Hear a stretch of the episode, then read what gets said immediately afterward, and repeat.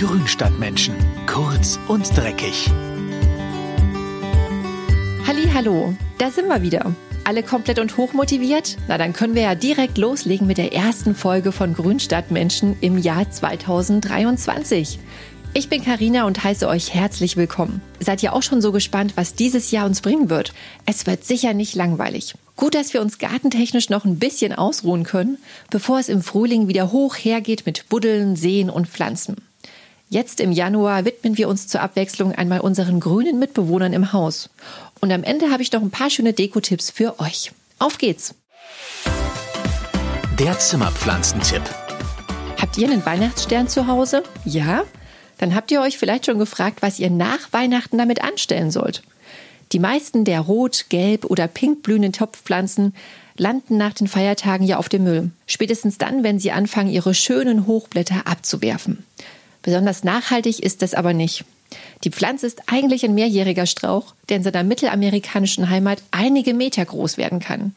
Die kleinen Topfpflanzen, die bei uns die Fensterbänke zieren, können da zwar nicht mithalten, wenn man sie aber nach der Blüte richtig weiter pflegt, hat man lange Freude an der Pflanze und muss nicht jedes Jahr eine neue kaufen.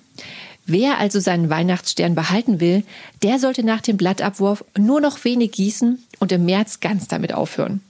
Nach einer kurzen Trockenpause kann man im April wieder etwas Wasser und Dünger geben. Dann wird der Topfstrauch auch umgetopft und dabei kräftig zurückgeschnitten. Den Sommer verbringt der Weihnachtsstern an einem hellen und warmen Platz. Gerne an der frischen Luft. Ja, und ab September, dann beginnt für die Pflanze der Kurztag und sie setzt neue Blüten und Hochblätter an. Der Pflanzenschutztipp. Letztens stöbere ich so durch meine Pflanzen auf dem Schreibtisch und der Fensterbank da stehe ich plötzlich in der Wolke kleiner fieser Fliegen, die auf der Erde von Bernd, dem Bogenhanf, herumkrabbeln und munter durchs Zimmer schwirren. Oh oh, bei diesen kleinen Biestern handelt es sich um sogenannte Trauermücken. Das sind lästige Pflanzenschädlinge aus der Familie der Skiraidae. In der Natur sind die kleinen Tierchen nützliche Humusbereiter. In der Blumenerde will man sie aber lieber nicht haben. Sie legen ihre Eier ins Substrat und vermehren sich in Windeseile, bis es nur noch so schwirrt und krabbelt.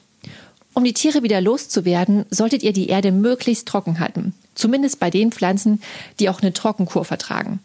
Dann bestreut man die Blumenerde einen Zentimeter hoch mit Quarzsand. Und wenn das nicht hilft, kann man mit Raubmilben oder Nematoden gegen die Mücken vorgehen. Gelbtafeln im Topf fangen die erwachsenen Tiere ab und verhindern, dass sie neue Eier legen. Außerdem kann man ein Nehmpräparat ins Gießwasser geben. Das verhindert die Weiterentwicklung der Larven zu erwachsenen Tieren. Und hier noch ein extra Tipp. Wenn ihr eine Pflanze habt, die immer wieder von Trauermücken attackiert wird, dann topft sie aus, entfernt die komplette Erde und setzt die Pflanze in Tongranulat oder Hydrokultur um. In dieser Umgebung haben Trauermücken nämlich schlechte Karten. Der Deko-Tipp. Im Januar ist der Winter und damit die dunkle Zeit im Jahr auf dem Höhepunkt. Umso mehr freut man sich da über eine reich blühende Pflanzendeko. Und das geht eigentlich ganz einfach mit Pflanzen, die jetzt so richtig aufblühen. Alpenveilchen zum Beispiel, Christrosen oder der Winterschneeball. Ein einfacher Dekotipp, der immer toll aussieht, ist es, Alpenveilchen oder Christrosen im Topf in eine bunte Schale oder eine große Tasse zu pflanzen. Auf einem kleinen Tablett, umspielt von ein paar Naturmaterialien, wird die Veilchenblüte wunderbar in Szene gesetzt. Und nicht nur einzeln, auch in Kombination sehen die beiden Winterblüher richtig toll aus. Vielleicht habt ihr ja noch einen alten Blechtopf, ein Drahtkörbchen oder eine Holzkiste rumstehen. Dort hinein arrangiert man die Pflanzen und schmückt das rustikale Gefäß zusätzlich mit Zweigen, Zapfen, einer Bordüre oder Pflanzensteckern. Der Winterschneeball kommt am einfachsten als Schnittzweig in der Vase in die gute Stube. Er verzaubert nicht nur mit seiner tollen Blüte, sondern auch mit seinem feinen Duft. Als Sträußchen in einer kleinen Milchkanne oder üppige Dekoration in einer großen Bodenvase was die Forsythie zu Ostern kann, das kann der Winterschneeball schon lange. Und damit sind wir schon wieder am Ende unserer ersten Kurz- und Dreckig-Folge im Januar angekommen. Wenn euch der Podcast gefällt, abonniert ihn am besten gleich, dann könnt ihr euch auf viele neue und interessante Folgen zu wichtigen Gartenthemen und die monatlichen Gartentipps freuen.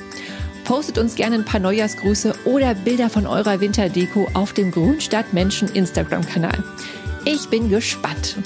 Einen guten Start ins neue Jahr voller Inspiration und Tatendrang wünscht euch eure Karina.